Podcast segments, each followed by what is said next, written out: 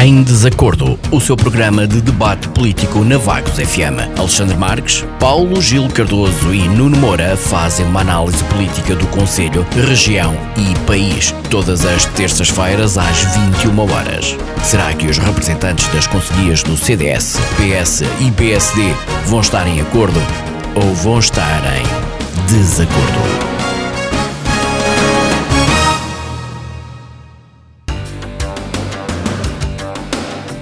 Muito boa noite. Hoje é dia 10 de novembro, estamos de volta para mais um programa de debate político na Vagos FM, como habitual às terças-feiras. Na próxima hora e meia vamos estar à conversa com Alexandre Marques, do CDS, Paulo Gil Cardoso, do PS e Nuno Moura, do PSD, via Skype. Hoje, a debate, trazemos um único tema, a apresentação e discussão de propostas para o Orçamento Municipal de Vagos.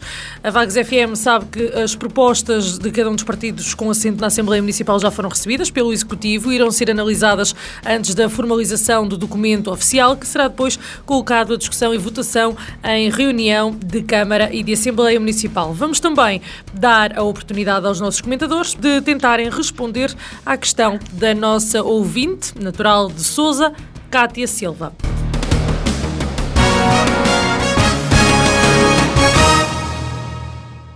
Antes, quero arrancar então, como habitual, com as análises da política da semana. Hoje a palavra será dada pela seguinte ordem: Nuno Moura, do PSD, Alexandre Marques, CDS e Paulo Gil Cardoso, PS. Relembro os nossos ouvintes que esta ordem é rotativa, tendo sempre como critério a ordem alfabética do nome do partido. Assim sendo, avanço então nesta edição do Em Desacordo e dou as boas-vindas ao Nuno Moura, do PSD. Boa noite, Nuno. Qual é a análise que faz da política desta semana? Boa noite, Sara. Boa noite ao Alexandre. Boa noite ao Paulo Gil. Boa noite também aos nossos ouvintes da, da Vagos FM. Uh, eh, bem, eu queria começar a minha análise macro por uma questão, uh, digamos assim, pessoal. No, ao ouvir o último programa e ter-me-á passado, uh, verifiquei que, a dada altura, o meu colega Alexandre faz, digamos assim, uma insinuação no sentido de que eu concordaria com ele de que o PSD tem gente válida e, portanto, não percebia como é que eu ainda defendia o, o Presidente da Câmara, Silvério. Uh, uh, em primeiro lugar, uh, nunca tive, em termos nem institucionais nem pessoais, qualquer tipo de conversa nesse sentido com, com o Alexandre e, portanto, agradeço que quando fizer esse tipo de comentários o faça daquilo que acha e não daquilo que os outros acham. E, portanto, hoje quero aqui dizer que efetivamente o PSD tem muita gente de muito valor, mas considero que o Dr. Silveira Regalado é a pessoa certa no lugar certo e continuará a ser a pessoa certa no lugar certo para as próximas eleições e contará, obviamente, com o meu incondicional apoio.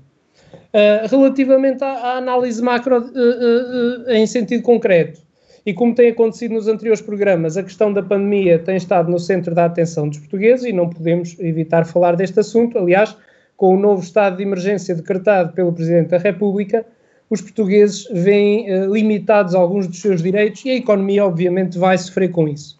Eu não costumo socorrer-me das opiniões de comentadores nacionais, mas neste caso não posso deixar de concordar com o comentário de Marcos Mendes, que entende que o governo não tem estado bem na preparação e resposta à segunda vaga da pandemia e que se tivesse agido mais cedo evitavam-se uh, muitos contágios e podiam eh, evitar-se algumas mortes, evitavam-se eventualmente medidas tão drásticas quanto as uh, agora tomadas. E toda a gente sabe, quanto mais tarde se age, pior. O governo andou a dormir na forma, digamos assim, e revela já uh, desnorte, falta de capacidade de antecipação, de falta de planeamento e até falta de, de liderança.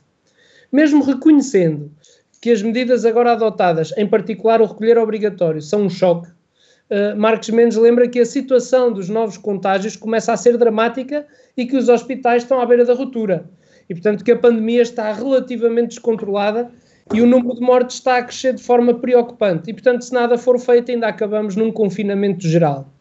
Particularmente crítico, uh, uh, acusa o governo e António Costa de demagogia por uh, sugerirem que estas medidas vão salvar o Natal. Estas medidas não são para salvar o Natal, são para salvar vidas, para salvar o Serviço Nacional de Saúde da ruptura e do colapso. Uh, o governo deve falar a verdade e falar a verdade, neste caso, é explicar aos portugueses, a tempo e horas, o seguinte: no período de Natal, vamos ter limitações à circulação como houve na Páscoa e no dia de finados? E que tipo de limitações? E durante quantos dias? Isso sim, o governo tem de explicar a tempo e horas para que as pessoas possam programar as suas vidas e o seu Natal. Fora isso, eh, não abusem da inteligência dos, dos portugueses. Conforme tenho repetido, eu sei que não é fácil gerir uma pandemia, como não deve ser fácil gerir uma guerra, mas dar uma conferência de imprensa à meia-noite, com muitas imprecisões, e ser corrigido logo no dia seguinte, é muito mau para quem tem que demonstrar credibilidade nas decisões que toma. Ora, eh, agora há exceção e depois já não será bem aquela em função da pressão dos grupos de interesse.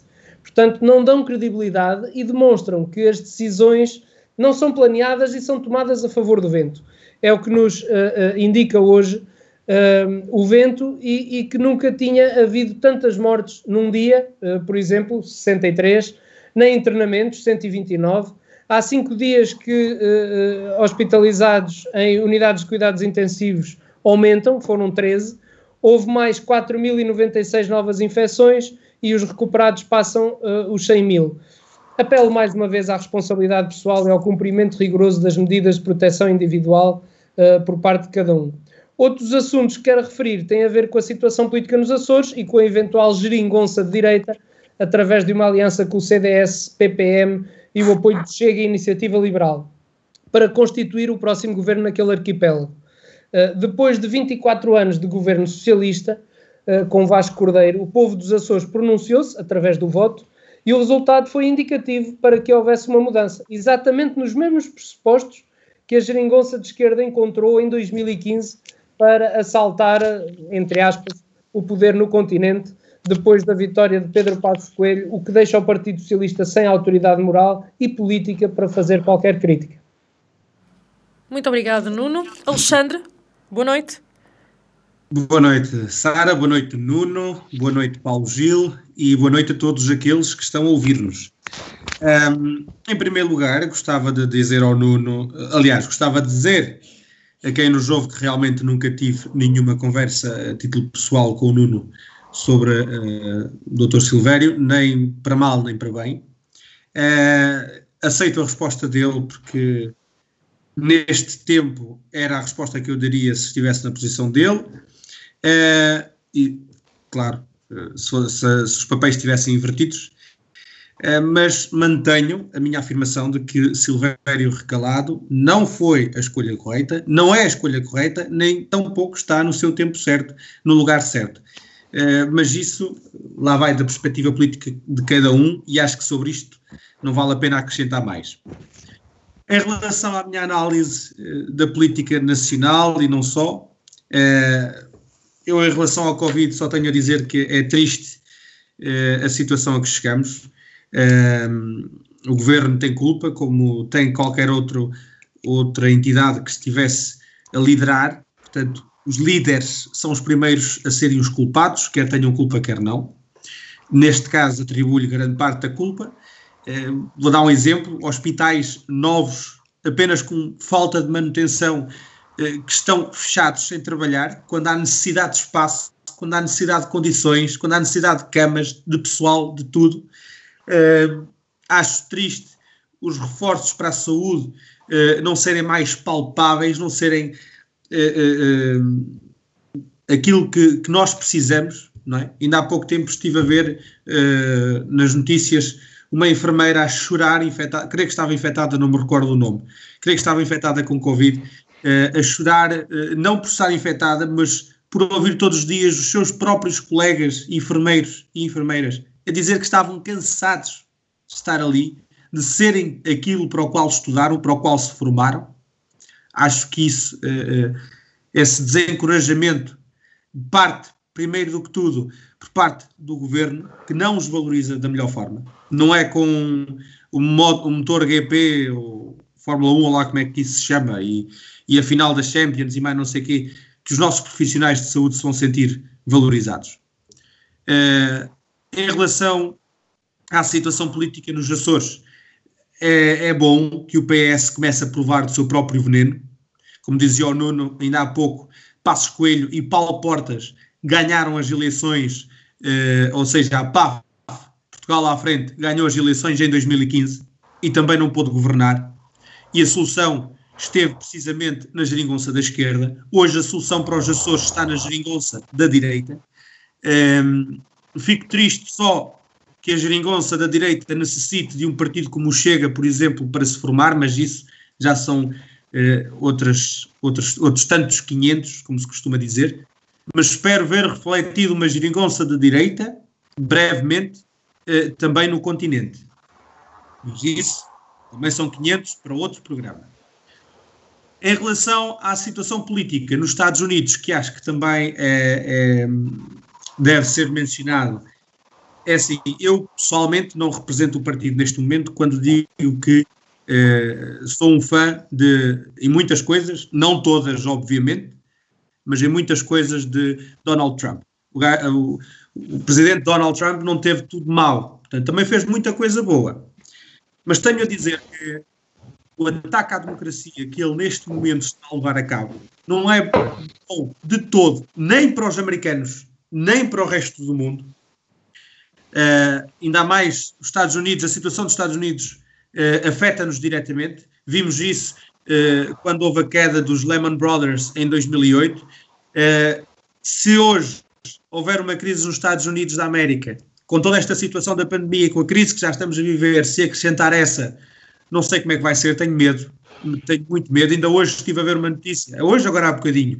Donald Trump bloqueou o acesso à informação ao, ao gabinete de, de transição, que acho, acho não, sei, uh, o presidente uh, em funções tem que constituir um gabinete de, de apoio à transição uh, para o presidente eleito, neste caso Joe Biden.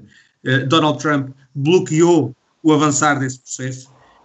E, e são tempos realmente muito assustadores, porque Donald Trump, como nós o conhecemos, pode usar e abusar dos seus poderes enquanto presidente até ao dia 20 ou 21 de janeiro, em que Joe Biden toma posse.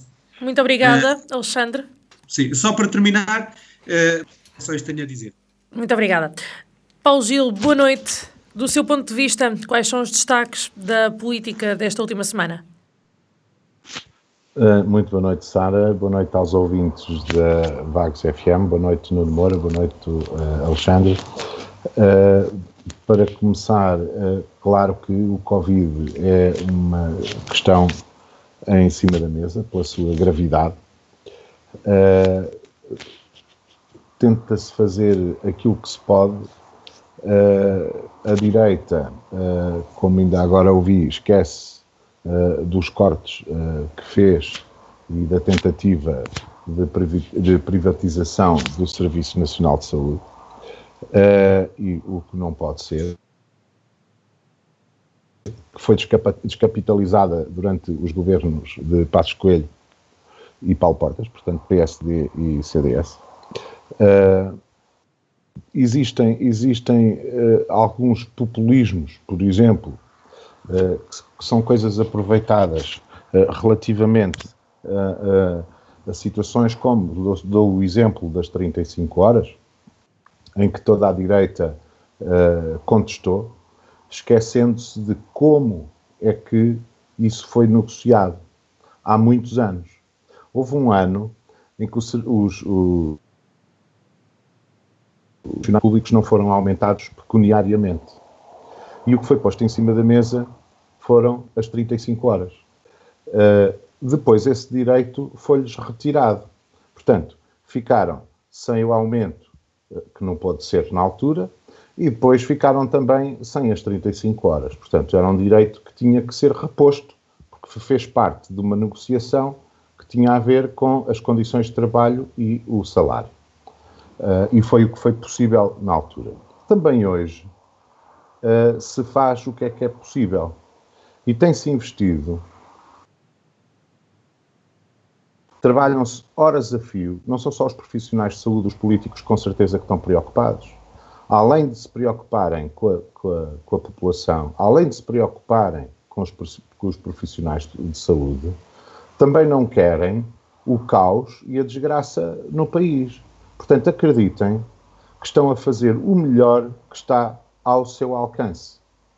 E, e, e, e quem faz o que pode, mais não é obrigado. Portanto, isto não há milagres em relação a estas coisas. E poderemos ver, uh, relativamente a governos, governos de direita, governos de esquerda, uh, de todas as áreas, o que é que se passa na Europa e o que é que se passa no mundo. Portanto, estar a, a, tentar capitalizar politicamente uma situação de desgraça e em que se está a tentar fazer o, o melhor, não passa de demagogia populista. Uh, e eu, eu sei que as pessoas entendem isso e esperemos que muitas o entendam. Uh, relativamente à situação uh, local, nada se avança, portanto, não, não há nada de extraordinário relativamente apoio ao confinamento que já não estivesse a ser feito. E uh, acho estranho não haver mais ideias ou não seguirem propostas, aliás, que o Partido Socialista de Vagos fez já há muito, logo na primeira vaga e continuam sem ser cumpridas ou, ou aceites. Relativamente à questão da região autónoma e do que acontece, o próprio PSD está dividido com esta situação. Uh, o, o Sá Carneiro, se, se, alguém acreditar nisso, e, que poderia dar muitas voltas uh, no túmulo com, com, com, com, esta abertura a um, a um partido de extrema-direita, uh, em que tenta ou tem como índole o acabar com, com, com o sistema de apoio social, de solidariedade, do Serviço Nacional de Saúde e por aí fora. Portanto, o que vem daquele lado uh, é só o valha-me Deus e Deus queira e uh, uh, o desinvestimento. O, desinvesti o, desinvestimento nas pessoas, o desinvestimento na, na, na, democracia e no apoio e no Estado Social. Paulo Gil, que é peço é que conclua, por favor. É isso que nos garante aquilo que temos. Relativamente, e portanto, Comparar isto com a geringonça não é, não é possível, porque não há nenhum extremista que seja anti-sociedade como e anti-comunidade como seja o Chega. Só para terminar, relativamente aos Estados Unidos, eu acho que a democracia se vai cumprir e que este déspota uh, irá finalmente embora. Muito obrigado, Paulo Gil. Vagos uh, prepara-se então à semelhança de outros municípios para apresentar a discussão o orçamento municipal. Como é habitual, os partidos já fizeram chegar as suas propostas ao Executivo para que sejam analisadas. Antes de partirmos para a discussão e análise de cada uma das, das propostas, uh, que eu já tenho conhecimento, eu peço que nos façam uma breve apresentação de cada um dos pontos. Pode ser, por favor? Uh, começo então pelo Nuno. Bem, uh, como, como, ponto prévio, quero dizer que, uh, em primeiro lugar, e um bocado à semelhança do que o tentou dizer para o Governo, a missão de um autarca, por muito que se faça, que se promova e que se desenvolva, fica certamente sempre uh, aquém, uh, fica sempre muito por fazer. E, portanto, todos os autarcas querem fazer o melhor para uh, os seus municípios, para satisfazer as suas necessidades e os seus anseios. No entanto, quer o calendário, quer o enquadramento financeiro, quer ainda os fatores exógenos, os que vêm de fora para dentro, limitam claramente muitas vezes as ações a levar a cabo. Uh, e é aí que surgem as opções que cada um dos protagonistas terá que fazer nessa matéria. E, portanto, em 2017, o PSD apresentou ao eleitorado vaguense um conjunto de propostas para levar a cabo nos quatro anos seguintes.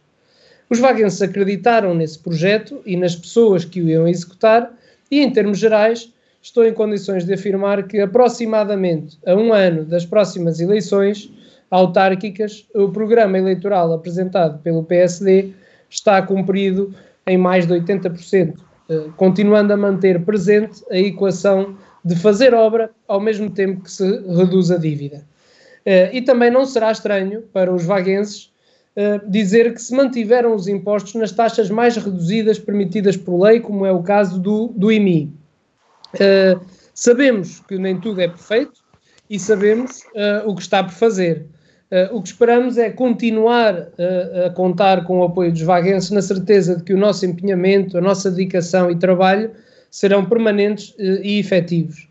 É neste contexto as obras já planeadas preenchem em boa parte o documento que será apresentado para discussão e aprovação pela Assembleia Municipal, tal como o Sr. Presidente da Câmara teve a oportunidade de explicar na sua última entrevista à Vagos FM.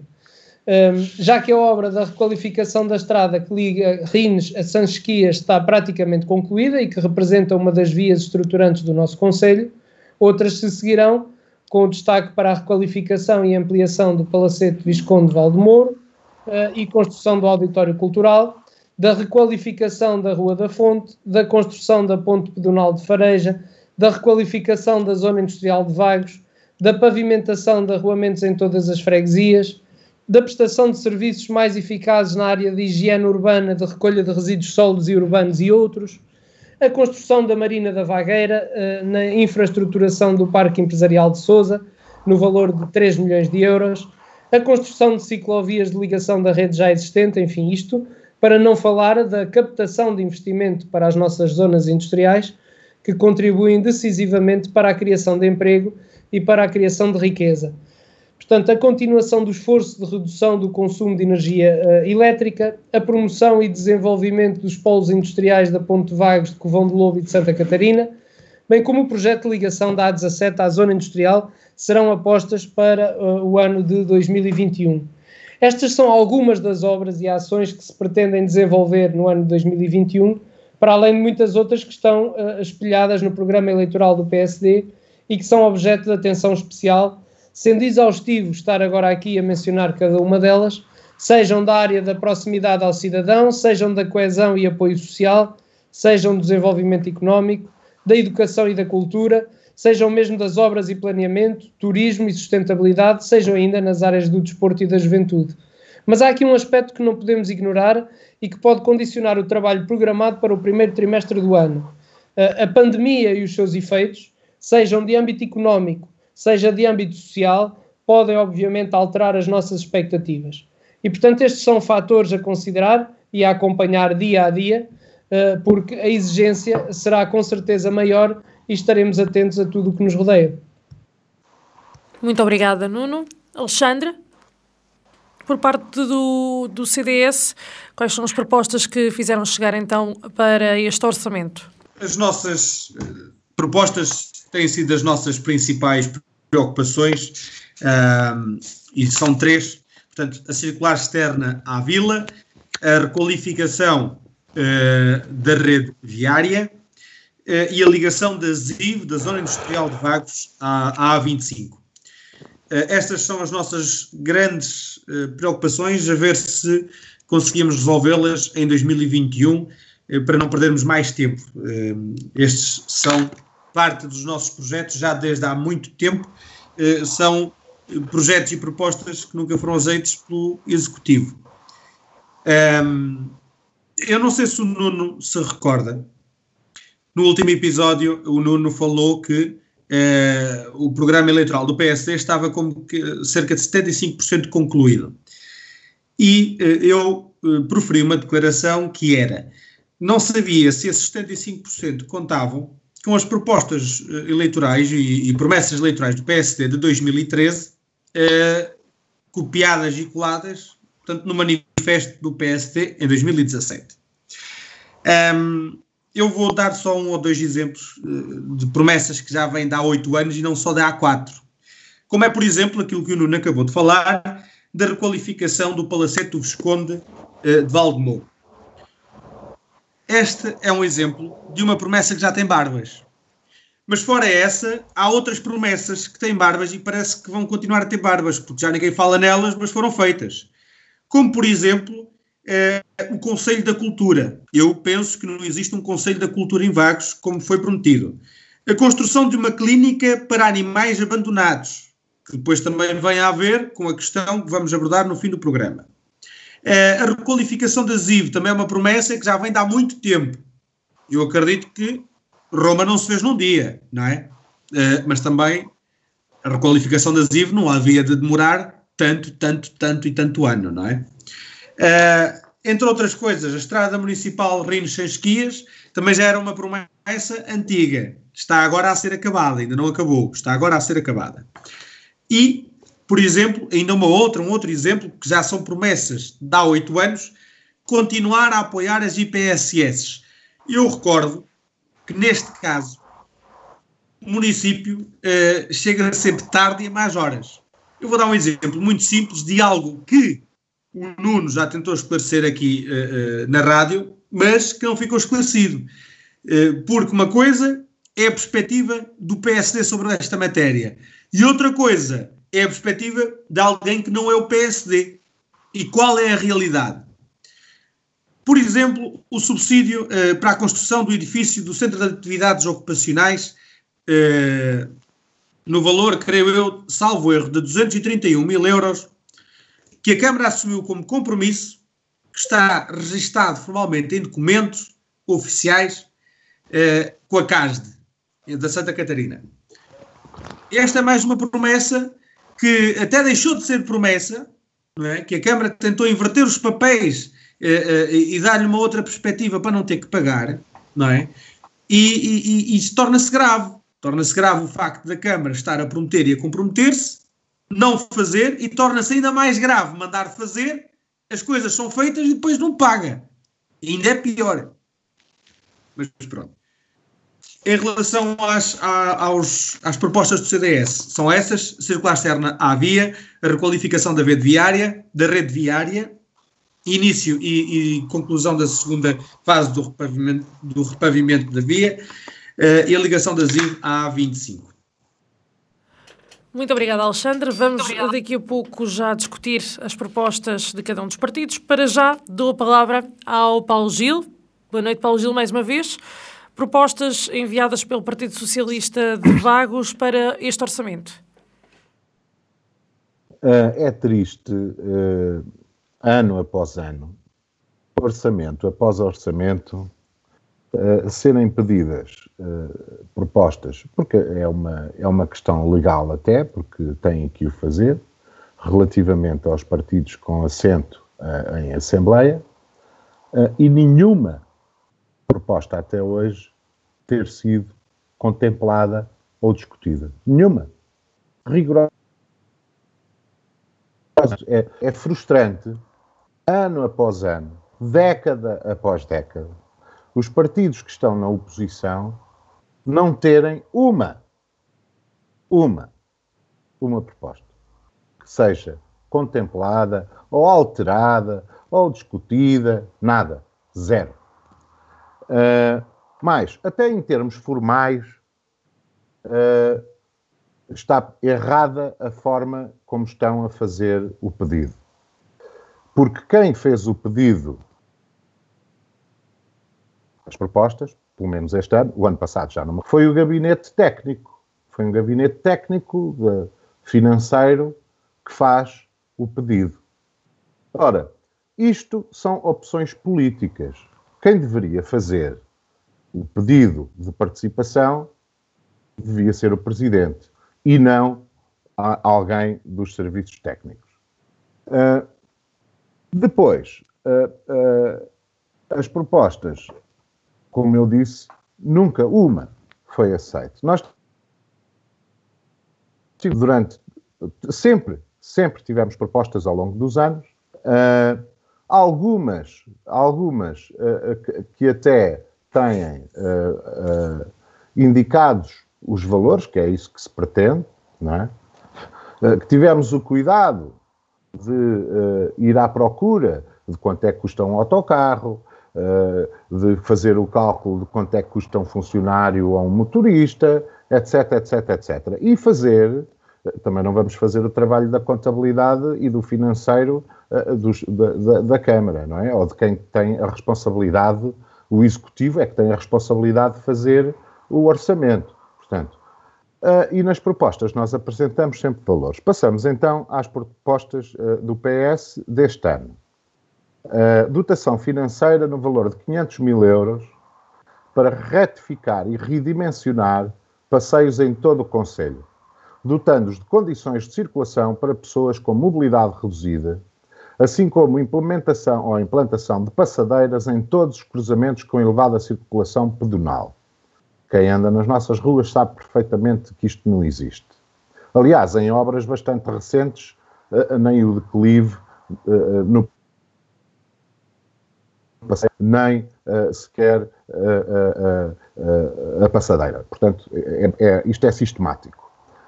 criar ciclovias em todos os acessos circundantes às escolas, edificações desportivas, repartições públicas e serviços públicos. Criar e redimensionar zonas de estacionamento e de paragem temporária para arranca em zonas escolares para eliminar o caos nas horas de ponta. Existem soluções, existem soluções e existe espaço é por alguém a desenhar, porque não é assim tão difícil e assim tão caro. Uh, uh, o caos no, quando levar os miúdos e trazer os miúdos. Uh, proposta número 2, transportes, dotação financeira no valor de 200 mil euros para criar um circuito de transportes entre as freguesias e as zonas industriais e sede do Conselho, para tal adquirindo ou contratando dois mini autocarros elétricos. 3 apoiar as famílias jovens e economia local. Dotação financeira de 150 mil euros, uh, cheque natalidade a famílias jovens que tenham filhos e que estejam a residir em vagos, vales a serem utilizados em estabelecimentos locais para a aquisição de vacinas, medicamentos, vestuário, bens de consumo essenciais e apoio na aquisição de objetos eletrodomésticos no lar. Com isto, uh, aproveitava-se, e além de apoiar as famílias, aproveitava-se, fazia-se aqui uma economia circular e fomentava-se a economia e o comércio uh, local. Uh, portanto, estas são as propostas do Partido Socialista para este ano, mas ao longo dos anos temos apresentado propostas do mais variado, que nunca foram contempladas, portanto, isto é uma frustração, é só para preencher agenda e calendário e é o desprezo absoluto pela participação democrática. Muito obrigado, obrigado. Paulo Gil. Então vamos proceder agora à análise de cada um dos temas. O PSD fala da execução do resto do programa eleitoral proposto, uh, o CDS da execução de uma circular à vila, da repavimentação das estradas degradadas e da ligação zo da zona industrial de Vagos à A17 e à A25. O Partido Socialista tem aqui propostas de mobilidade urbana, transportes, apoio à família, a famílias jovens e à economia local.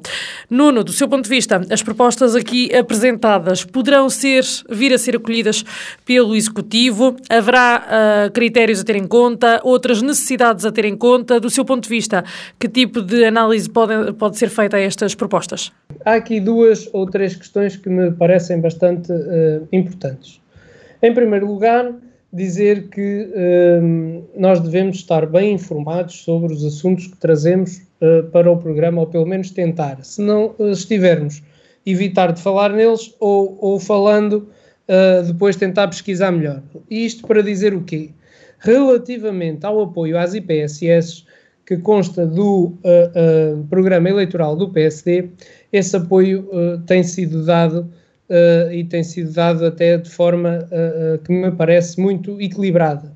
No que diz respeito ao caso de Santa Catarina, eu parece-me que uh, não, não, não estamos em altura de poder discutir essa questão, uma vez que, como foi dado a conhecer na última Assembleia Municipal, isto para que não digam que eu tenho informação privilegiada, a informação do Sr. Presidente da Câmara, o, o, o, a Comissão de Apoio Social e Desenvolvimento de Santa Catarina intentou uma ação administrativa onde pede a condenação do município de Vagos no pagamento da quantia de 231.680 euros 5 cêntimos acrescida ainda de juros no valor de 36.227,76, totalizando um valor do pedido de ação de 267 mil euros 907,81. Uh, eh, e, portanto, parece-me que, estando esta discussão para percebermos se realmente assiste razão à Comissão de Apoio Social e Desenvolvimento de Santa Catarina ou se assiste razão à Câmara Municipal de Vagos, parece-me que devemos deixar que a Justiça trate desse assunto uh, e então depois sim pronunciarmos, quer para um lado, quer para o outro, mediante o resultado da ação judicial. Outro ponto que me parece importante é perceber, e que os nossos ouvintes percebam bem, que para um orçamento municipal para um ano, quer um partido da oposição, quer outro, apresentam três propostas. Três propostas, quer dizer, uh, não se vê nas propostas do Partido Socialista falar-se de uh, desenvolvimento económico, de educação e cultura, de planeamento urbanístico, de turismo e sustentabilidade, de desporto e juventude. Quer dizer, há uma série de temas uh, que nem o Partido Socialista nem o CDS abordam nem fazem qualquer tipo de proposta. Portanto, daqui pode-se depreender uma de duas coisas. Ou que o trabalho desenvolvido pela Câmara Municipal está efetivamente uh, uh, excelente nestas matérias e, portanto, não é necessário apresentar propostas, ou estes partidos pretendem governar a Câmara Municipal apenas com propostas para certos e determinados setores. é daqui, pelo menos das propostas apresentadas, é o que se pode retirar. Quanto à circular a Vagos, não é uma prioridade, já o disse, do PSD, sendo certo que consta do programa eleitoral do PSD a ligação da A17 à zona industrial. Essa, uh, essa via fará, obviamente, desviar algum do trânsito da Estrada Nacional 109 um, e, portanto, será também uma, uma, circular, digamos assim, não, não, não preenche o, o, o Conselho todo, mas será uma alternativa à Estrada Nacional 109. De qualquer forma, como todos sabemos, apesar da Câmara Municipal ter aceito a transferência de competências da Estrada Nacional 109, o Governo ainda não transferiu essas mesmas competências, portanto, a autarquia continua sem ter poderes para uh, fazer qualquer tipo de intervenção nessa, nessa uh, matéria. E, portanto, parece-me pobre uh, as propostas, e já agora, se escamotearmos cada uma, a proposta do Partido Socialista de aquisição de dois autocarros elétricos. Ora bem, eu, eu, ou não se conhece a realidade, ou eu pergunto para que é que serviam dois autocarros elétricos. E mais, se já é do conhecimento público que a Câmara Municipal, uh, que integra a Comunidade Intermunicipal da região de Aveiro, e que a Comunidade Intermunicipal da região de Aveiro já lançou um concurso público que, infelizmente, como acontece em variadas uh, câmaras municipais, ficou deserto numa primeira fase, para precisamente uh, uh, arranjarem todos uma solução de mobilidade nos vários conselhos, fará lógica o município de Vagos estar a investir dinheiro quando a, a comunidade intermunicipal de Aveiro está a preparar uma intervenção nesse sentido. Parece-me que uh, é extemporânea esta, esta proposta e descabida no sentido de que dois mini autocarros elétricos não iriam servir para praticamente nada, ou seja, ia-se gastar dinheiro e, e, o, e não iam servir para acolher às necessidades que a população tem, porque efetivamente nós reconhecemos que existe essa, essa uh, necessidade. Uh, e, portanto, uh, parece-me que é de todo conveniente que os dois partidos possam até justificar a apresentação apenas destas três propostas, deixando setores como a educação e a cultura, o desporto e a juventude, o turismo e a sustentabilidade de fora. Nuno, eh, eu aproveito antes de avançarmos. Acabou de dizer que lhe pareciam pobres estas propostas. Será por isso que não têm sido, como tinha referido o Paulo Gil anteriormente, acolhidas as propostas de partidos da oposição uh, nos anos anteriores, como tem sido o caso do Partido Socialista? Também não é verdade, porque se se lembrar, uh, uh, Sara, num, num, dos programas anteriores em que eu tinha como debatente a Carla Gouveia, eh, cheguei a dar uh, uh, algumas vezes os parabéns ao Partido Socialista pelas propostas que faziam, e inclusive o Partido Socialista, ou melhor, a Carla, chegou a reconhecer que tinha sido uma boa atitude o, o, o Executivo Municipal ter aceito estas propostas do Partido Socialista.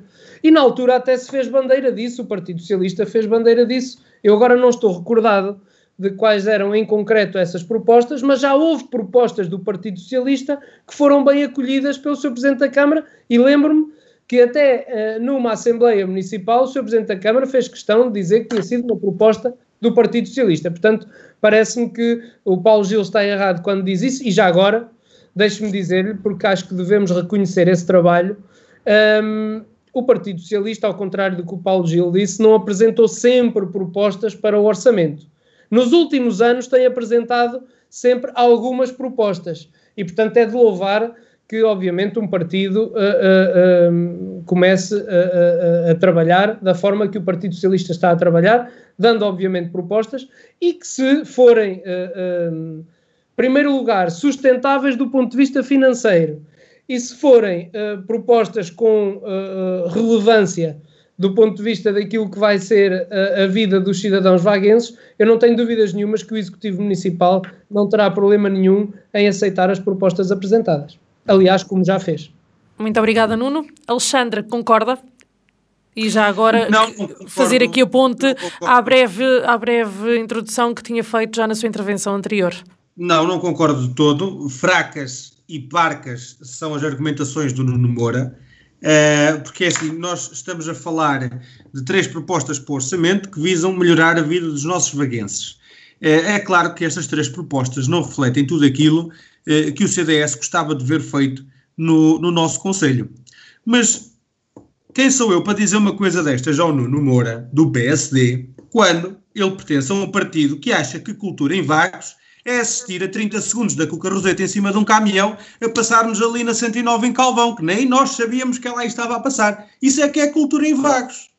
A cultura em vagos é fazerem uma festa, por exemplo, no centro de vagos, com dinheiro público, do erário público, que não traz praticamente retorno a quase nenhum para os negócios locais, a mais que aquilo que é normal trazer.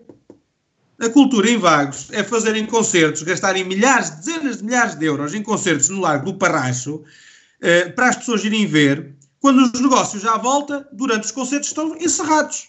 É gastar dinheiro que não traz retorno absolutamente nenhum. Isto é cultura para, para, para, o partido do Nuno Moura. Isto é que é cultura para o partido do Nuno Moura. Nós, no CDS, acreditamos em propostas concretas e simples e importantes. Já propomos as mais importantes para ver se o Executivo as aceita, porque elas são necessárias como é, por exemplo, a requalificação da rede viária, que mexe com todas as áreas, inclusive a área turística. Volto aqui a reforçar um ponto que já falei numa das assembleias municipais. Os acessos à Praia da Vagueira, a única estrada realmente em condições para uma pessoa aceder à nossa Praia da Vagueira é se vier por fora, pelo lado da, da zona industrial da Mota, porque acesso pelo centro da vila, pela, pela, pela Lomba, ali, pelo Estradão da Lomba ou pelo Estradão de Calvão, não tem condições. Ou falta sinalização, ou falta alcatrão porque é só buracos, ou seja lá o que for. Portanto, repavimentação da rede viária serve qualquer área. Qualquer área. Eu vou aqui pegar mais uma vez no programa eleitoral do PSD e vou aqui frisar mais um ponto, porque também falei disto, creio eu, que numa das primeiras três ou quatro assembleias municipais deste mandato de Silvério Regalado, eh, como membro do público. Postos de, de abastecimento de energia elétrica, onde é que eles estão? Prometidos há mais de três anos. Ou há três anos, pronto. Ainda falta um ano para acabar o mandato. Portanto, há três anos que estão prometidos. Ainda estão a falar neles, mas não se vê nada. Não se vê nada. E para terminar, porque acho que não vale a pena alongar uh, uh, aqui nesta questão, porque promessas e promessas e promessas e promessas, estamos nós cheios delas. É como diz o ditado: boas intenções está o inferno cheio, e aqui uh, de boas promessas está o, o, povo de vagos cheio, não é?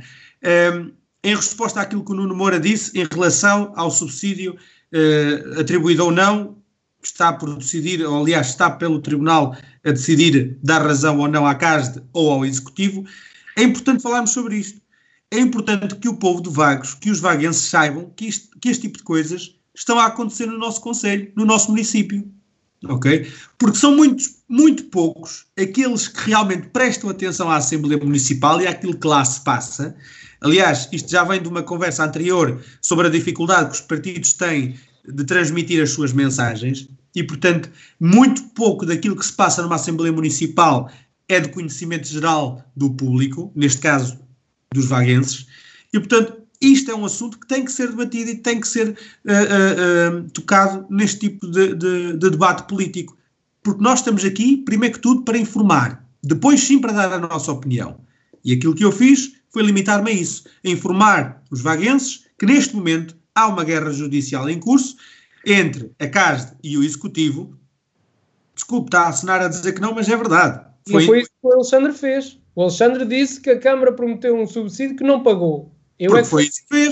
foi é isso mesmo. Depois, numa reunião pública, creio que foi numa reunião pública, não, não quero enganar ninguém, o doutor Silveira Regalado disse que não, que tinha sido um problema de perspectiva, tinha sido um problema de interpretação. Dizer que veio dizer que estava em uma guerra jurídica. Não, está, não disse nada disso. O Alexandre disse que a Câmara não pagou um subsídio que tinha dito que ia pagar. E eu é que vim esclarecer que está no Tribunal a discutir-se isso e no fim é que vamos ter se a Câmara tem que pagar. Tem que pagar. Okay. Então, o que é que eu estou a dizer de mal? A... Você acrescentou e eu estou a terminar. O que eu estou a dizer é isto. Neste momento, neste momento, está para o Tribunal decidir se a Câmara tem que pagar ou não. Ponto. Pronto. Agora acho que até aqui estamos todos de acordo, não é? Ok.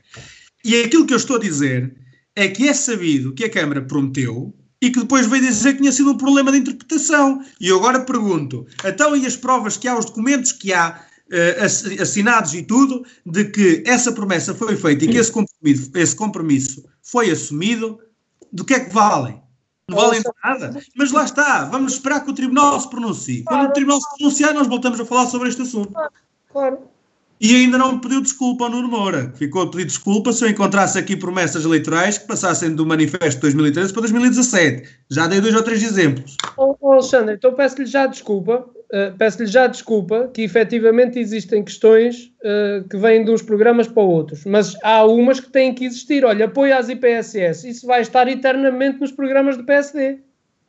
Se isso para o CDS é um problema, para nós não é? Não, não, para o CDS não é um problema, mas é um problema, por exemplo, a requalificação do Palacete, que já anda a ser prometida daqui a mais há oito anos e que não se vê nada a começar. Isso é que é um problema. Mas Prometem eu... obra, obra, obra e não a fazem, mas depois vem-se acabar, acabar tem dívida. Pois, muito obrigado, não fazem nada, difícil era se não abatessem dívida. O Alexandre só leu a requalificação do Palacete, mas ora leia tudo o que está lá no programa do PSD. Tem aí o programa? Leia lá o que diz lá sobre a requalificação e ampliação do Palacete II. 2013? Não o, não, o último, 2017-2021. Ora, leia lá o que está lá a dizer. Meus senhores, peço desculpa, uh, nós já voltamos a fazer uma segunda ronda de discussão para já. O Alexandre já esgotou os seus cinco minutos. Vou dar a palavra ao Paulo Gil. Paulo Gil, concorda aqui com os seus colegas? Uh, nem por isso, uh, com o Nuno Moura, muito menos. Uh, a questão é que há realmente uma proposta que, que foi considerada, que foi o, o orçamento participativo, e que, que, tinha sido, foi uma proposta política e não orçamental, mas também orçamental, ao longo de anos, e que acabou por ser aceite. Água, água mole em pedra dura fura. Uh, mas, o, o, quer dizer, um, um, um, uma gota não faz um oceano, nem, nem nada que se pareça. Uh, e nós andamos há décadas, décadas, 40 anos, uh, aqui de volta de propostas que não servem de nada, são exatamente só para cumprir calendário uh, e para cumprir formalidades, porque nem sequer são discutidas ou debatidas. Aliás, mais ainda, nem na questão formal do uh, confirmar que são recebidas, nem isso existe. Portanto, isto, isto existe, existe aqui, uh, uh, existem uh, mínimos de relação institucional que, que, deverão ser cumpridos. Quer dizer, se eu envio uma missiva, com uma proposta, e neste caso uma coisa tão importante como o orçamento municipal, tem que, do outro lado, obrigado, recebemos a vossa proposta que merecerá a nossa atenção. Qualquer coisa. É que nem essa cordialidade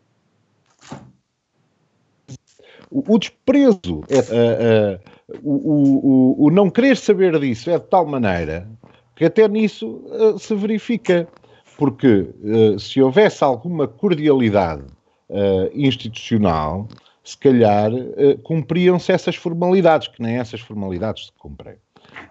Relativamente às propostas que o PS vai apresentando, quem tem quem tem o ónus e quem tem a responsabilidade de criar um orçamento não é o Partido Socialista, é o Executivo, nem é o CDS, nem é ninguém. Então, pedido de propostas. para além do orçamento que se espera que apresentem. Uh, e como nós também já sabemos que isto é mais ou menos chapa 5 todos os anos, Uh, epá, vamos apresentando, ou estavam à espera que nós fôssemos fazer o orçamento por eles. Não, eles é que estão na realidade e ao longo dos anos vamos, um, nos anos uh, uh, apresentamos propostas mais para a cultura, noutros anos mais para o ambiente, noutros anos mais para a mobilidade e assim sucessivamente, porque não somos nós que temos a responsabilidade de fazer o orçamento, era o que mais faltava. O executivo são eles, foram eles que foram eleitos nós apenas acrescentamos alguma coisa porque, até por uma questão formal, é assim e solicitado, porque uh, uh, o têm que fazer. Agora, é pena é desprezarem completamente, completamente, uh, ao longo de anos e anos e anos e anos, essas propostas, porque nem discutidas são. E até, até se poderiam levar eventualmente, ah, não são discutidas porque depois elas são discutidas em sede de executivo ah, e como o PS, por exemplo, neste momento não tem nenhum vereador, mas quando tinha, também não era discutida. Ah, portanto, o PS tem um vereador que faz parte do executivo, é um vereador sem pasta, com certeza, mas quando fazem a reunião de Câmara para o orçamento, nem sequer é discutida, não, não são discutidas as propostas dos vereadores da oposição. Isso nunca aconteceu. Portanto, não nos atirem areia para os olhos uh, e não façam mais uma vez demagogia política e não queiram governar isto tudo sozinhos e deem voz ao povo. Porque se calhar 16% aqui, mais uh, 15% acolá, que sejam, não é? O, o, CD, o, o, PSD teve quase, teve à volta de 60 e picos por cento, mas os outros 30 e tal, os outros 30 por cento, também são população. E os partidos da oposição representam exatamente, é se calhar, essa população e essas vontades e essas necessidades. E é por isso que nós faz... acrescentamos propostas que achamos que são uma mais-valia para a vida dos vaguenses. Ou digam-me lá, que dar com um carrinho de bebê. Aliás, é muito simples. Em frente, uh, passa publicidade ao, novo, uh, à nova, ao novo centro comercial, à nova, ao novo edifício comercial que existe na, na, na estrada, na rua que vai para o cemitério, a Rua dos Bombeiros ou a Rua da Saudade. É muito fácil. Olhem para o, o, estacionamento para deficientes que existe, foi feito há poucos anos olhem para, para, o estacionamento para deficientes que existe, ou, para a mobilidade reduzida, que está em frente ao talho, e expliquem-me como é que uma pessoa com cadeira de rodas conseguirá movimentar-se. É só chegar lá e ver, é só chegar lá e ver. Nesse mesmo passeio, quem vai em direção ao cemitério e deixa a agência de viagens do seu lado direito, uh, uh, até para um idoso, até para um idoso, ou uma pessoa com, com, com muletas, até eu já lá tropecei, mas eu tropeço nos degraus e parto braços e coisas do género. Mas reparem, é, tem uma altura absurda para a via, não tem passadeira e nem tem rebaixamento. Mas isto é. Quantos exemplos querem? Quantos?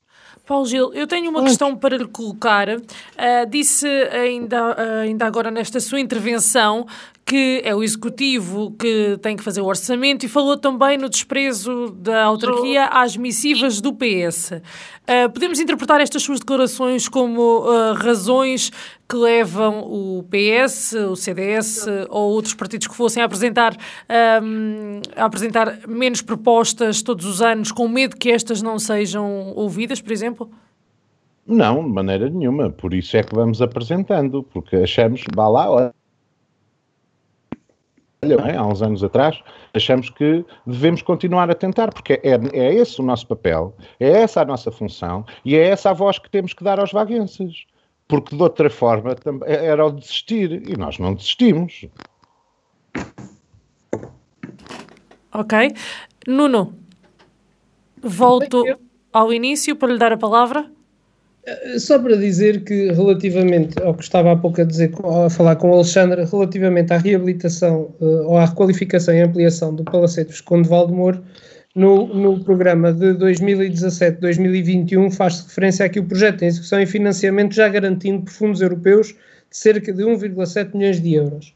Como depois temos aqui, por exemplo, a beneficiação da estrada municipal Rines-Sanches-Quias, cujo processo de adjudicação está concluído, ou seja, há algumas propostas que estão pendentes de candidaturas a fundos comunitários e, portanto, é natural que se esses fundos não abrirem, elas passem de um programa para, para o outro.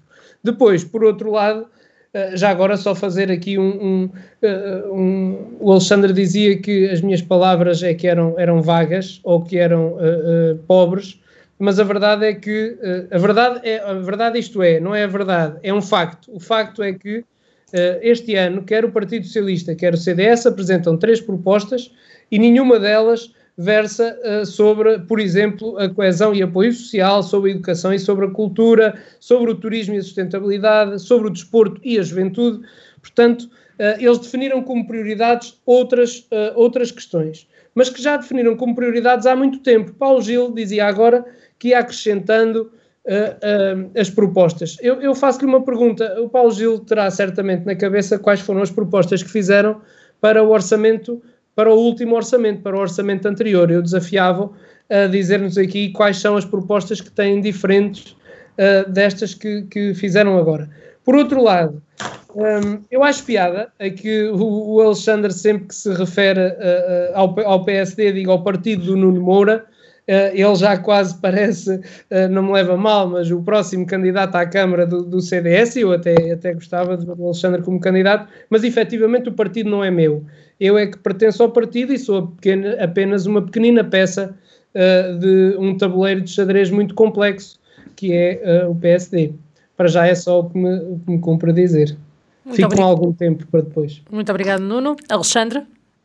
Eu acho engraçado que o Nuno Moura pense isso, mas fico descansado que não, não sou eu. Uh, Nunca se sabe, mas não, não sou eu, não, estou, não está o meu nome em cima da mesa para ser candidato a Presidente da Câmara já em 2021. Uh, eh, não se preocupe, uh, que ainda vos deixo hipóteses para vocês ganharem em 2021. Uh...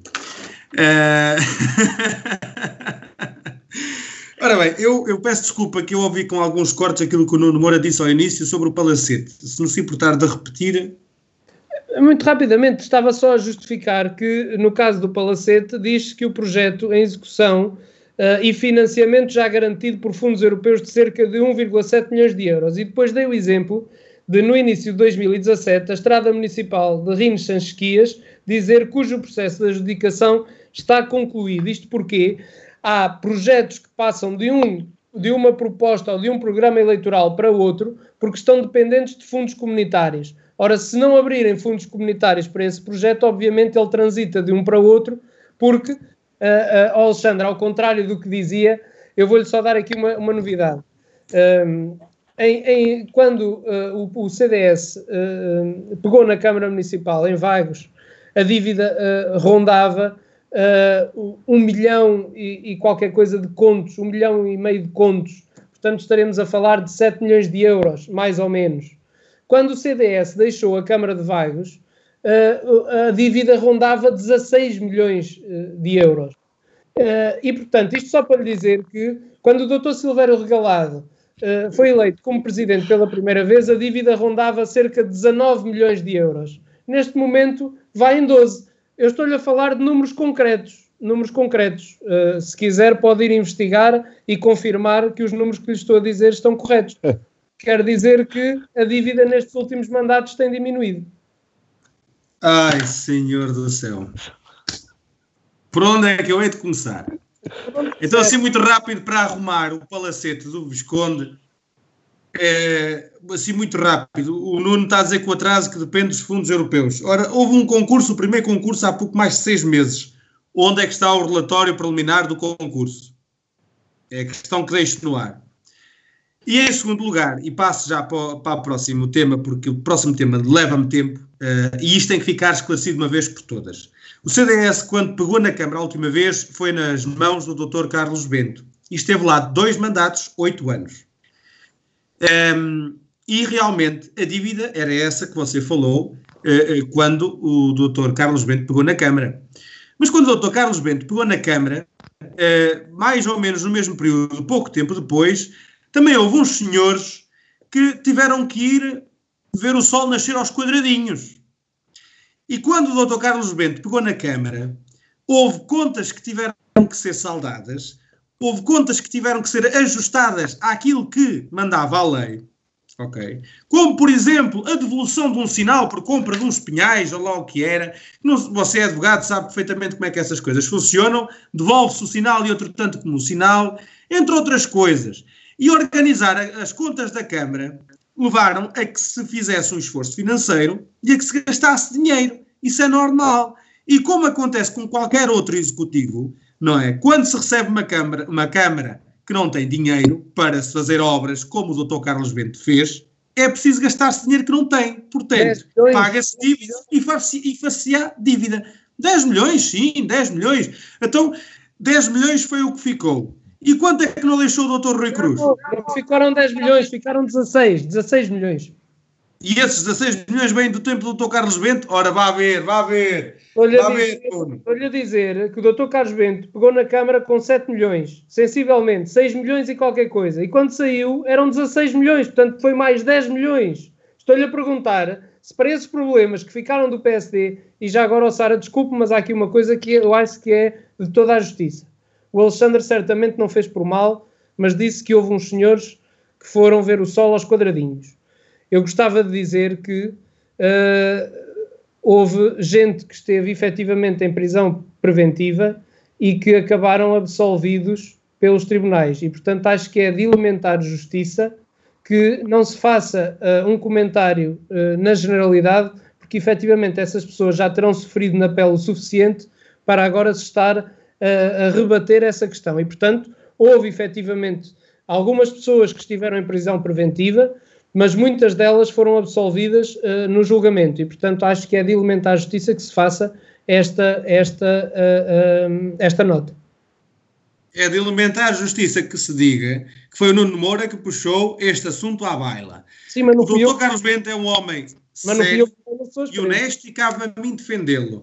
E eu, o que disse foi apenas constatar factos. A verdade é uma, estiveram lá dentro.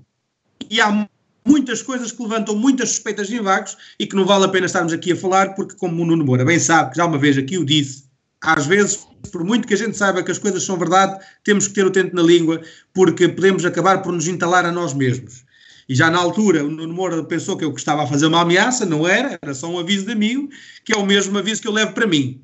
É normal, é normal, e no que diz respeito à dívida, volto-lhe a dizer, foram decisões políticas que resultaram na dívida, no grosso da dívida pública do nosso Conselho. E muita da dívida que o Dr. Carlos Bento fez foi por decisões políticas que o Dr. João Rocha fez ou tomou no seu tempo. Portanto, no tempo do PSD. E eu acho que não vale a pena dar mais lenha à fogueira, sendo a fogueira este tema, porque este é um tema que já vai no passado e que nem o PSD ganha votos com isso, nem eu ganho votos com isso. E não é uma questão de ganhar votos, é que isto é tudo uma questão de política, de perspectiva política. Uh, e a verdade é uma, a verdade é uma. A dívida que Vagos tem, ou que teve, nesses, refletidos nesses 16 milhões, são da autoria do PSD e não do CDS. Isso não, isso não, Alexandre. 10 milhões. Vocês apanharam com 7, 10 milhões. Sabe que o tempo dos processos judiciais e dessas coisas isso é no tempo do CDS. Isso agora acabou, não há perseguições políticas. Percebe? Por isso é que. não há perseguições é... políticas. Não há não. perseguições. Quando há pessoas que não votam, não votam noutro partido porque têm medo das represálias. Meus senhores, vamos ouvir, vamos ouvir o ponto de vista do Paulo Gil. Alexandre. É Nuno. Isso é verdade. Conhece algum, conhece algum processo judicial movido por o Presidente da Câmara ou por a Câmara Municipal contra algum município, como era no tempo do, do CDS na Câmara Municipal? Não conhece. Esse não, tempo, não. quando o Alexandre me disse que eu me podia entalar. Dê-me um exemplo, dê um exemplo de um processo desses. Que seja injustificado. Meus senhores, um podemos avançar e vamos agora ouvir o ponto de vista também do Paulo Gil Cardoso, que está aqui connosco esta noite. Até parece que não estava, porque isto, em termos de tempo de antena, hoje, isto foi extraordinário, tem sido extraordinário. Eu estive a assistir porque não, não vão entrar uh, nessas, nesse tipo de lavar roupa suja, uh, mas uma coisa é certa: houve negócios desastrosos feitos pelo PSD que depois o CDS herdou e teve que gerir e que se calhar não geriu da mesma maneira, da melhor forma também, e que, acaba, e que acabou por ser uma, uma, bola de neve. Mas é preciso saber onde é que eles começaram. Começaram nos negócios desastrosos do PSD e que depois o CDS não conseguiu lidar com eles. Uh, ou não lidou da melhor forma. São opções. Teve opções que poderiam ser outras.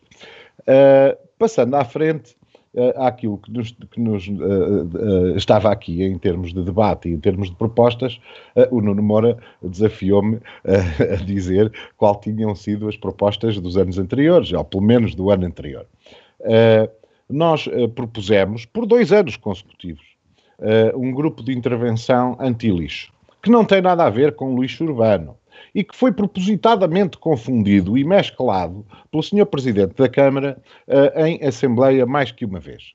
Uh, e que, uh, não respondendo à questão, falou sempre na questão do, da recolha do lixo urbano. Ora, nós temos lixo, lixo, nas nossas bermas, ainda no, há um programa ou dois atrás, uh, debate aqui falei, uh, que não é recolhido e depois passa à roçadora e fragmenta tudo. Uh, portanto, Uh, esse lixo, esse lixo não é recolhido pela companhia que vem recolher, ou pela empresa que vem recolher os, o vidrão e o lixo urbano. Não, não é. Não é recolhido por ninguém. Uh, e, e, então foi uma das nossas propostas e insistimos na, no ano seguinte.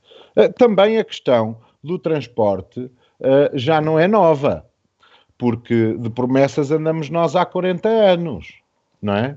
Porque nunca existiu, nunca existiu uma, uma, um, um transporte Uh, uh, para a, a, zona industrial ou, ou, ou entre as, as freguesias uh, para a sede de conselho, para os idosos e as pessoas que não têm meios próprios de locomoção, de, de não têm automóvel ou não têm motorizada, para virem pôr uma carta no correio, porque também não tem correio, mas pronto.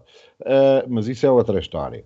Uh, o que é que acontece? Ah, que foi vendido pelo PSD e pelo CDS, é, extraordinário. Serviços que deveriam ser garantidos públicos uh, e, e, de forma a chegarem a toda a gente e que desapareceram. Uh, e que agora são na Pay Shop, na loja do Mestre André ou na junta de freguesia. Portanto, essa degradação ao serviço ainda com a agravante de não haver transporte. Uma pessoa idosa uh, precisa de vir às finanças, ao tribunal, ao notário, à Câmara, seja o que for, como é que vem? Durante décadas. E agora ainda vamos esperar mais algum tempo. Era uma coisa que já devia ter sido tomada em mãos há muitos anos. Há muitos anos.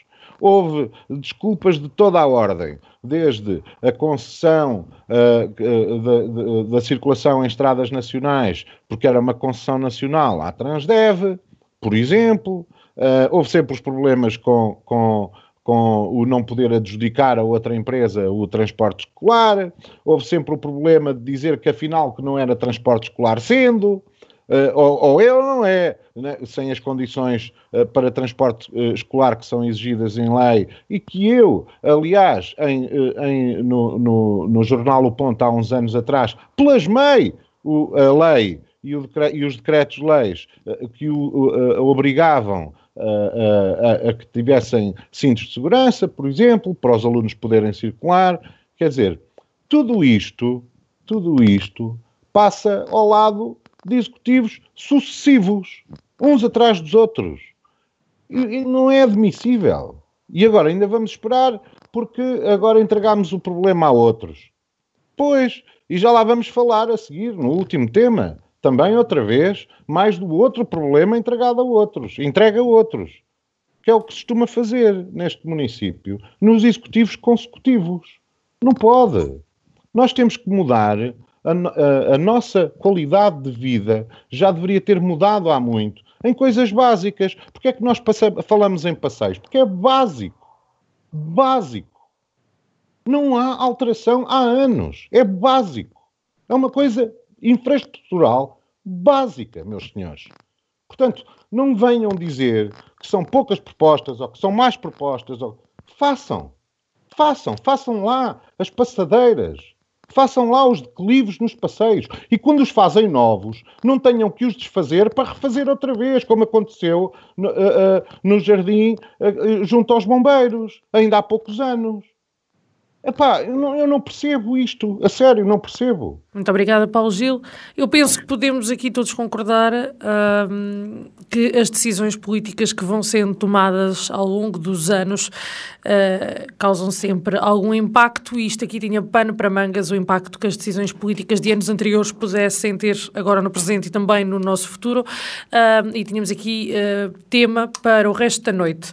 Mas estamos a chegar ao fim de mais um programa de debate político aqui na Vagos FM, à semelhança dos últimos dois programas, e como o Paulo Gil já tem vindo a adiantar, também hoje uh, vamos aqui uh, ter nova questão para responder. Vamos entrar em.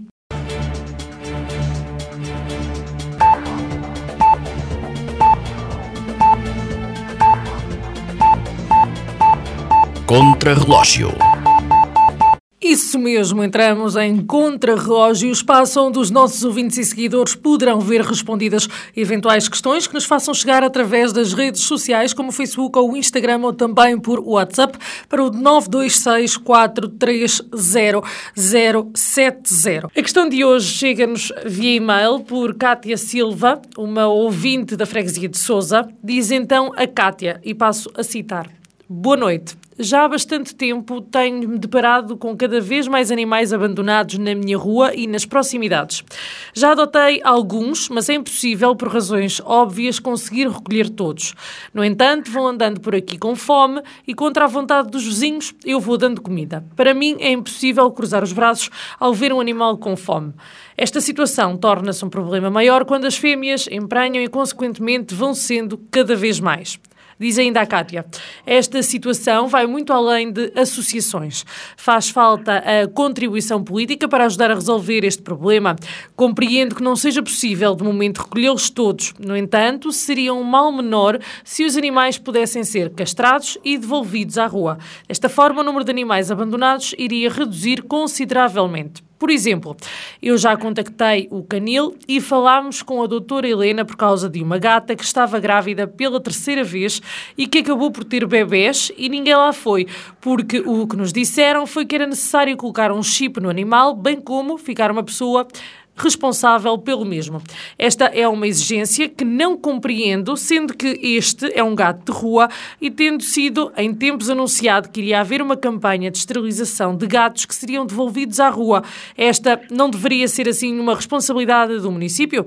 No caso dos cães, sei que a lei não permite que estes sejam recolhidos, castrados e devolvidos à rua, mas se bem me recordo, o Sr. Presidente Silvério Regalado veio dizer para a comunicação social que não enviaram mais animais para o estrangeiro porque o município não tinha animais à sua guarda. Neste caso, não deveria o município assumir a responsabilidade dos animais abandonados? Até já tem para onde enviar alguns e frisa a Dinamarca. Com esta exigência, não diminuirá o número de animais de rua, com toda a certeza, pois não acredito que encontrem pessoas para ficarem responsáveis, disse ainda a Cátia. A primeira medida a adotar, do ponto de vista desta ouvinte, para diminuir o número de animais abandonados, não será apostar na castração de todos estes animais, independentemente de terem uma pessoa responsável por eles ou não? Ao que se sabe, o prazo de castração dos animais domésticos foi alargado por isso, Kátia deduz que a adesão não terá sido muita e sugere, por que não aproveitar a verba e esforços para castrar os animais de rua. Uma decisão que será mais urgente do ponto de vista desta nossa ouvinte. Obrigada, Kátia. Meus senhores, temos aqui mais uh, de que um ponto para nos focarmos. Nuno. Ora bem, uh, uh, relativamente a este assunto, deixem-me só ainda repescar aqui qualquer coisa, só para dizer que, uh, efetivamente, apesar de eu ter feito o desafio, uh, o Paulo Gil não falou de propostas relativamente aos anos anteriores. Eu penso que até em 2019 houve a proposta de uma máquina de limpeza uh, de ruas. É verdade. Se, penso eu. É verdade. Lembrando de algumas coisas. Sim, eu lembro-me, só não a referi porque, enfim, não vale a pena estar agora, não vou, não vou elencar todas as, as propostas que fizemos não. nos últimos anos, agora assim de repente, quer dizer, não. Precisa, não. Mas, são todas, mas são todas dentro dos mesmos temas, eh, isto foi só para que as pessoas percebessem que, ao contrário do que Paulo Gil disse, vocês não vão variando de tema, vão se manter. Não, não, nem, nem falamos de economia, nem de apoio a jovens, não, não, não falamos de economia local, como, como nesta terceira proposta deste. Uh, não, a terceira não, proposta. Não, nós não, não é falamos nos temas. Nós falamos nos temas que entendermos, ó, Nuno Moura. Vocês fazem o orçamento que bem entendem e nós, e nós fazemos as propostas que bem entendemos. calma, não se e, e, não têm, e não têm que estar a, a, a, denegrir as propostas, antes pelo contrário. Antes não, pelo contrário. Ninguém está a denegrir, eu disse é que são poucas. Eh, para quem quer. Uh, eu também já lhe respondi a isso, não vou fazer o orçamento para vocês e para quem deve fazê-lo. Para e quem... por quem não o discute sequer em, em, em, em, em, Câmara, em reunião de Câmara, diz Paulo Gil, é vamos deixar o Nuno agora a falar sobre este tema. O orçamento ficou para trás nesta edição do Em Desacordo. Mas para quem quer apresentar propostas, apresenta as que entende, obviamente, mas tem que aceitar a opinião dos outros, dizendo que acho que são uh, parcas Eu não estou a dizer que não são boas, ou nem sequer. Epa, a gente apresenta três. É Vocês não consideram nenhuma. Se apresentássemos 20, seria exatamente a mesma coisa. Por isso. Eh, vamos, focamos-nos naquilo, focamos naquilo que, que entendemos. É pá, ao longo dos anos vai-se vendo a vossa postura. Bem, mas as pessoas também vão avaliando isso. As e já pessoas acabo, avaliam é a vossa postura. Eh, as pessoas têm é que avaliar a vossa postura. E, e o desprezo, vocês, e, e, o, e o desprezo que vão dando em relação àquilo que, às ideias que o resto da população vai acrescentando. Tem toda a razão. Infelizmente, porque vestem a camisola política. Bem a nossa vestem, vestem, vestem, a camisola política e estão-se pouco borrifando para o resto. É assim. Infelizmente, a população tem avaliado bem a nossa e a vossa e a postura de todos. Lá Meus senhores, peço desculpa, eu já vos deixei discutir esse tema. Tivemos 50 minutos a debater o orçamento municipal. Agora eu. Eu não. Uh, Paulo Gil, tudo foi contabilizado e os tempos estão exatos para cada pessoa. Apesar deles terem intervido um em cima do outro, a Isabel foi contabilizando sempre os tempos. Os tempos. Eu peço agora que deixem o orçamento para trás como pedido e avancemos no programa. Temos aqui uma questão de uma ouvinte que nos fez chegar via e-mail uh, as suas preocupações e eu quero saber o vosso ponto de vista sobre este tema, por favor. Pronto, e cá estamos uh, novamente a debater esta questão pela segunda vez consecutiva, até neste, neste programa. Este é um problema, como já dissemos, que afeta todas as comunidades do nosso país e que merece uma reflexão profunda e um debate muito amplo no sentido de mitigar os efeitos da falta de responsabilidade de todos aqueles que abandonam os seus animais de estimação. E foi aprovada pela Assembleia da República legislação específica sobre esta matéria e não foi prevista nem apontada pelo governo a forma e os meios para que esse processo se pudesse resolver. E como em muitos outros assuntos, eh, como dizia o Paulo Gil, que se empurra para outros, aqui o caso não é o município que empurra para outros, é o governo, é que empurrou para as autarquias, e não é só para a de Vagos, a responsabilidade de acompanhar e promover a execução de uma lei, sem que para esse efeito dotasse essas entidades dos meios financeiros para, para o fazer. Essa é uma das principais razões pelo, pelo facto do, do pelo estado em que uh, este processo se encontra, apesar dos esforços que, que, se possam desenvolver pelas autarquias. É que há muita gente que opina sobre este assunto, mas raramente aponta soluções para o, para o resolver. E, e as que são apontadas envolvem estruturas, recursos humanos e recursos financeiros que são incomportáveis face às necessidades de implementação de outros apoios e de outras necessidades da população é que toda a gente critica a falta de apoio para os mais desfavorecidos e para os outros que nem casa têm e para aqueles que vivem debaixo da ponte ou não vão de escada. E depois está-se a exigir autênticos hotéis para os animais, condição que a lei obriga para o acolhimento dos animais. E digo-vos já, eu sou um intransigente defensor dos animais, mas tem que haver limites e obviamente que há, há que haver aqui a ponderação das prioridades e entre a vida humana e a vida animal meus senhores, penso que ninguém terá dúvidas que prevalece a, a, a vida, a vida humana. Enfim, e isto parece-me ser uma atrapalhada que não tem uma solução à vista que seja objetiva e justa. Nuno, mas não podemos estar aqui perante um, um caso de saúde pública? Sara, é natural, até lá poderemos chegar, até lá poderemos chegar, mas o problema é e solução. E depois Porque podemos ter aqui outro problema em mãos. Então, repare, a solução seria criar-se então a tal clínica uh, municipal. Vamos, vamos uh, fazer um exercício. O município criou uma clínica municipal e um centro para albergar quantos cães? 100? 200? 500? Ok, 500. Seria suficiente? O que é que se faz depois a esses animais? Não é? É porque existe uma legislação uh, uh, que tem que ser cumprida e se, se tivermos espaço para 100 animais e estiverem lá os 100 animais, não se pode apanhar mais nenhum. Quer dizer, portanto, temos que ser. Uh, temos que pensar bem neste problema, pensar em soluções, mas desde já vos digo que eu próprio já tenho pensado e até gostava neste programa poder avançar com uma solução que eu achasse que era, do ponto de vista económico e do ponto de vista de, das infraestruturas, possível, mas efetivamente é difícil e eu não, ainda não a consegui encontrar. Uh, poderá ser que algum dos meus colegas de, de debate uh, uh, possa encontrar. Mas eu, eu até volto a repetir: é que, face ao número de animais que existem em todo o país, é preciso que se reflita bastante sobre as melhores medidas a serem tomadas para um problema que é de todos e que merece, obviamente, ser atendido com preocupação e com a delicadeza que encerra. E não há uh, uh, pessoas que gostem mais de animais do que eu. Uh, podem haver muitas que gostam tanto como eu, agora mais do que eu é difícil. Quem me conhece sabe disso. Sabe que comigo e com a minha família vive um casal de cães de que gosto muito e que estou certo uh, se sentem felizes. E, portanto, cada um, de, cada um de nós terá que ter a responsabilidade de cuidar dos seus animais, senão esta é uma praga uh, que eventualmente se pode tornar pandémica. Eu concordo aqui com a questão da sensibilização, mas voltamos a tocar em mais um assunto. Estava a dizer que não se pode colocar a vida dos animais à frente da vida humana, concordo, mas uh, até que ponto é que estas duas não colidem? Porque podemos ter 100 animais, mas uh, temos 30 ou 40 na rua e que não estão castrados, não estão uh, e estão a procriar, e estão em matilhas, e estão a aterrorizar populações e sem terem culpa, porque são animais, não é? Pois é isso, era isso que eu estava a dizer, Sara. Uh, isso depois depende da responsabilização de cada um, porque os animais estão na rua, uh, tirando obviamente alguns casos excepcionais, estão na rua porque algum humano os colocou na rua, não é? Concordo, uh, mas assim sendo, quem é que deveria ser penalizado? Não sabendo quem são os donos, não sei, quem é que, eu, eu penso que aqui o que se procura é uma responsabilização. Claro, claro, claro que é uma responsabilização e por isso é que eu digo que é difícil encontrar soluções. Eu, neste momento, ainda não tenho uma solução para este problema.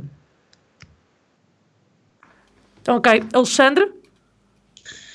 Bem, um, ehm, primeiro que tudo, boa noite, Cátia Silva, não é? Creio que é esse o nome dela. Sim, sim. Uh, Cátia, eu, eu quero deixar aqui um, ehm, bem frisada qual é a posição do CDS. A posição do CDS é muito simples.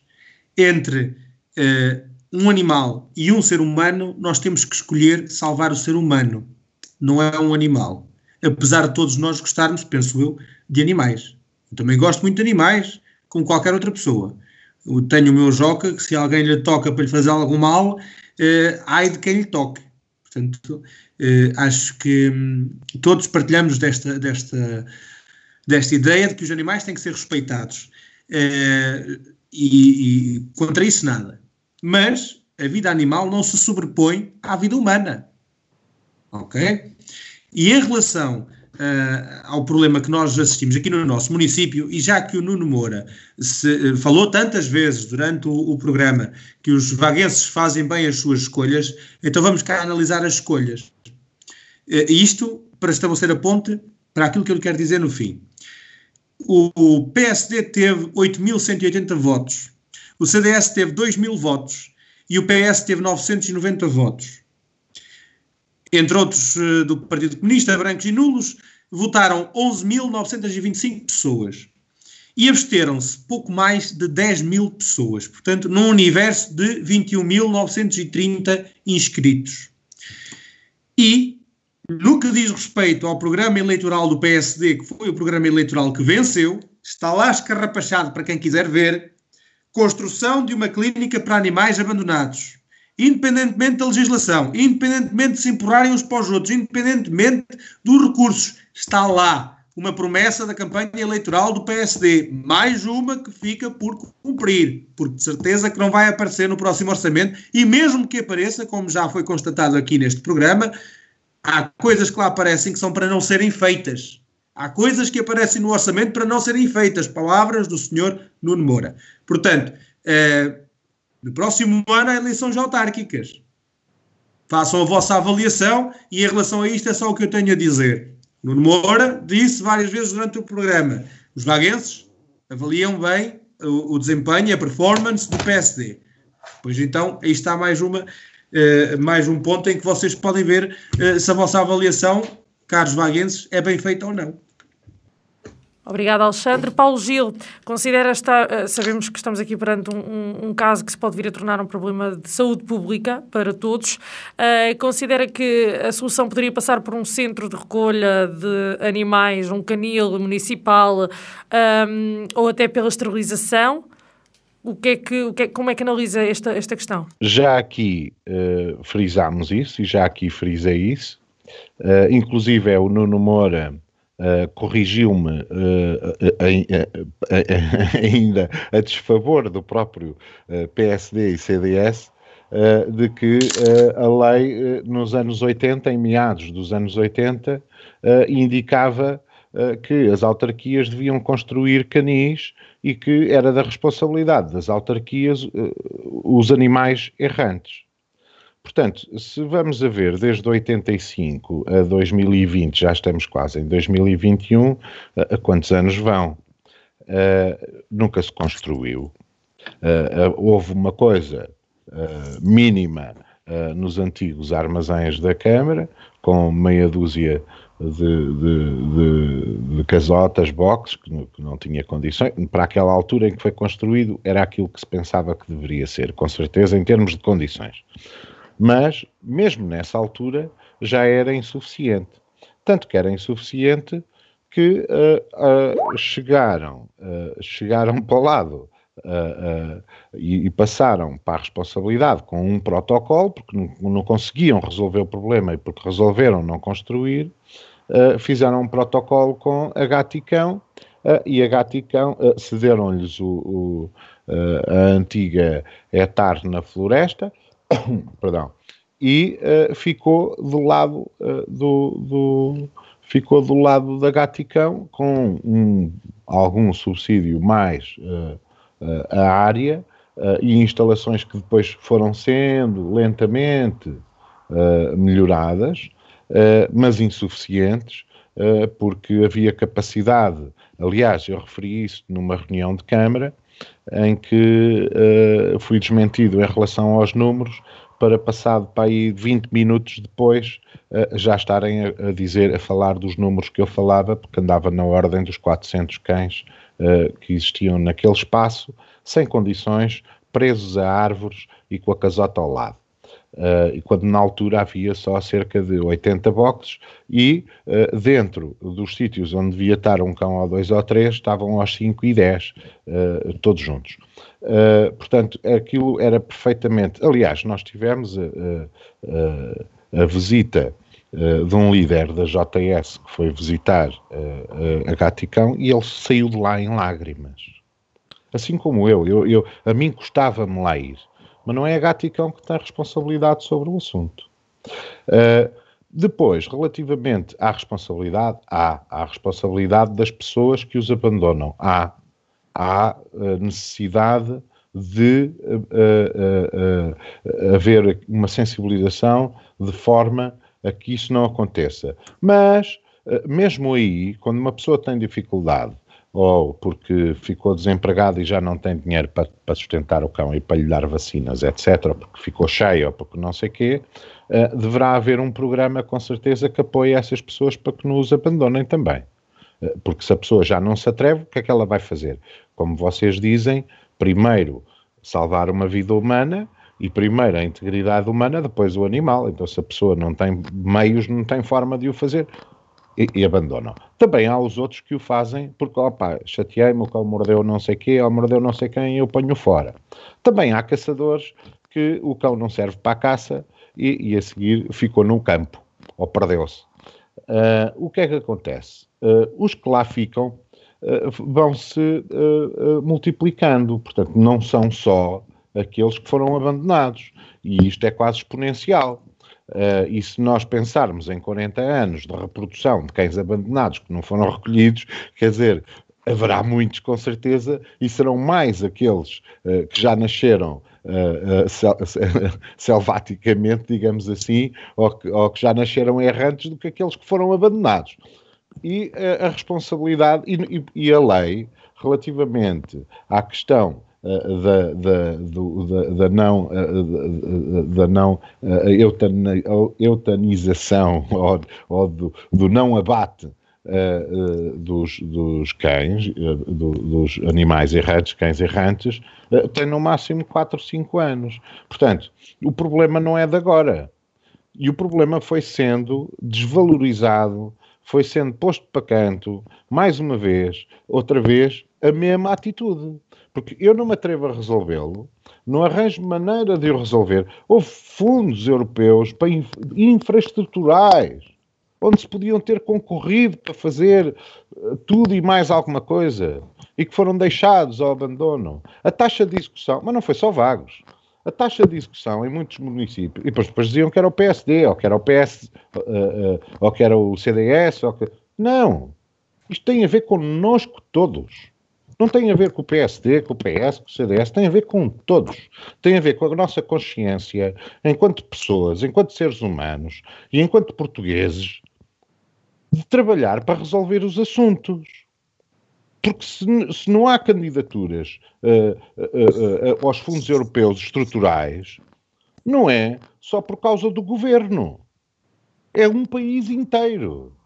É um país inteiro que não concorre, que não faz que não trabalha. É, é uma falta de responsabilização tremenda. E o mesmo aconteceu aqui. Agora estamos com um problema gigantesco, não é? E que cada vez vai piorar se não se, se, não se fizer nada. Eu concordo perfeitamente com a Kátia. Parabéns por ter participado e por mostrar a, a, a sua perspectiva de que se calhar mais vale, uh, depois há a questão legal, porque quando se pega no cão, uh, o Nuno Moura saberá melhor que eu há a questão legal de que uh, se o município uh, pega no cão, depois já não o pode abandonar. E se calhar não é só com o cão, eu dava a impressão que com os gatos também. Mas de deveria haver, com certeza, uma, uma, uma forma de o fazer. Uh, eu peço só aqui. Pensar no assunto. Peço desculpa por interromper, uh, Paulo Gil, mas era só para corrigir. Uh, os gatos chegou a haver o ano passado, penso eu, uma campanha de de esterilização chamava-se era capturar, esterilizar e hum, devolver, acho que era assim uma coisa, uh, promovida até pelo município de Vagos, que dizia respeito apenas aos gatos e era com esse intuito de evitar uh, ninhadas de, de, gatos por aí, e então eles capturavam, esterilizavam Sim. e devolviam. Uh, com os cães, na altura cheguei a, a, questionar, quer a veterinária, quer o, o seu presidente, e com os cães isso é que não era permitido fazer. Não era permitido. Exatamente. Mas depois posso, posso só sim, acrescentar sim. aqui uma coisa. Relativamente à questão dos gatos, e as pessoas não conhecem números, mas uh, existem uh, estudos uh, feitos, em Portugal não, mas no Reino Unido existem estudos feitos relativamente a gatos errantes e que voltam à natureza, e mesmo dos gatos domésticos que andam livremente, tem um impacto ambiental absurdo, vocês não fazem a mínima ideia.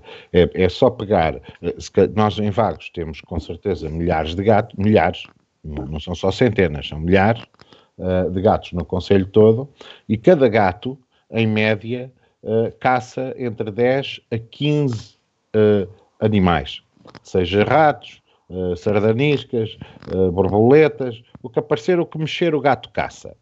Agora, multipliquem isso pelos milhares. Depois multipliquem pelo território português todo. Portanto, estamos a falar diariamente, diariamente, é um impacto nas outras espécies uh, impressionante. É impressionante. Uh, porque depois comem filhotes de outros animais até selvagens. Uh, é, é um, essencialmente aves. É? Porque apanham, apanham pássaros no ar, como eu já vi gatos a fazê-lo. portanto, imaginem, façam a conta, são milhões, são milhões por ano Eu, antes... de outros animais que são vítimas dos gatos. E, e, e, isto é realmente um problema. Os cães também, com certeza. Exato. Antes uh... de fecharmos esta questão, eu queria só um, lançar-vos uma, uma pergunta que penso que vai aqui no seguimento da, da, da, da Kátia, que é a seguinte o programa uh, que está agora a ser promovido pelo município para a esterilização de animais domésticos uh, tinha prazo de candidatura estabelecido até dia 30 de outubro. Esse prazo foi prorrogado até dia 13 de novembro. gostava de saber do vosso ponto de vista, pensam uh, o que é que acham sobre esta questão da prorrogação do prazo? Terá sido falta de informação para, sei lá, junto da população, falta de conhecimento? Uh, posso, posso pegar eu? Quer dizer, Pode? eu não, não lhe sei responder. Uh, eu penso que deve haver um prazo, porque isso terá que ver com eventuais custos dessa, dessa uh, atividade. mas, quer dizer, isto quase nem, nem necessitaria de, de, de, prazo, não é? As pessoas poderiam. Concordamos. Só, só que, só que qual seria também o problema, Paulo? É que se calhar não seriam só as pessoas com necessidades uh, uh, económicas. Quero eu dizer, as pessoas que não têm possibilidade de, às suas custas pagarem a esterilização do animal e passaria toda a gente a recorrer a essa, a, a, a essa via a ser paga pelo erário público e, e a mim parece-me que isso não, não seria correto e também não sei, a menos que existisse outra forma de fazer Sim, mas não, não misturemos as duas coisas. Uma coisa é a pessoa que tem carência e que prova que não tem capacidade para o fazer, epá, basta a folhita do IRS ou Uh, uh, ou a questão do prazo. São duas coisas diferentes. São duas outras... coisas diferentes, não é? São duas coisas diferentes. há outras questões, sim. Exatamente. Eh, e que devia ser, eu para mim, também não era uma questão de prazo, era uma ação permanente. Permanente. Era um serviço permanente. Quem tem dificuldade, epá, a sério, e prova que tem dificuldade. E provando que tem dificuldade, não. E, e Aqui talvez estivéssemos perante uma, uma Olha, solução. Seria uma boa proposta de orçamento. Estás a ver? Mas é que como não cabem lá todas, não é? Uh, uh, e, e elencamos aquelas que nos aparecem ou que entendemos que são as melhores. Só tenho a dizer que concordo com a parte de para pessoas carenciadas uh, que, que, não haveria de haver prazos, devia de ser uma ação permanente, devia de estar uh, em constante acesso. É só. Muito obrigado aos três por esta breve análise à questão da Cátia Silva, da Freguesia de Souza, que nos fez chegar as suas preocupações via e-mail. Relembro os nossos ouvintes que o Em Desacordo regressa terça-feira às 21 horas. Até lá, faça-nos chegar as suas questões para as ver respondidas neste espaço através do Facebook, Instagram ou também por WhatsApp para o 926 430 070.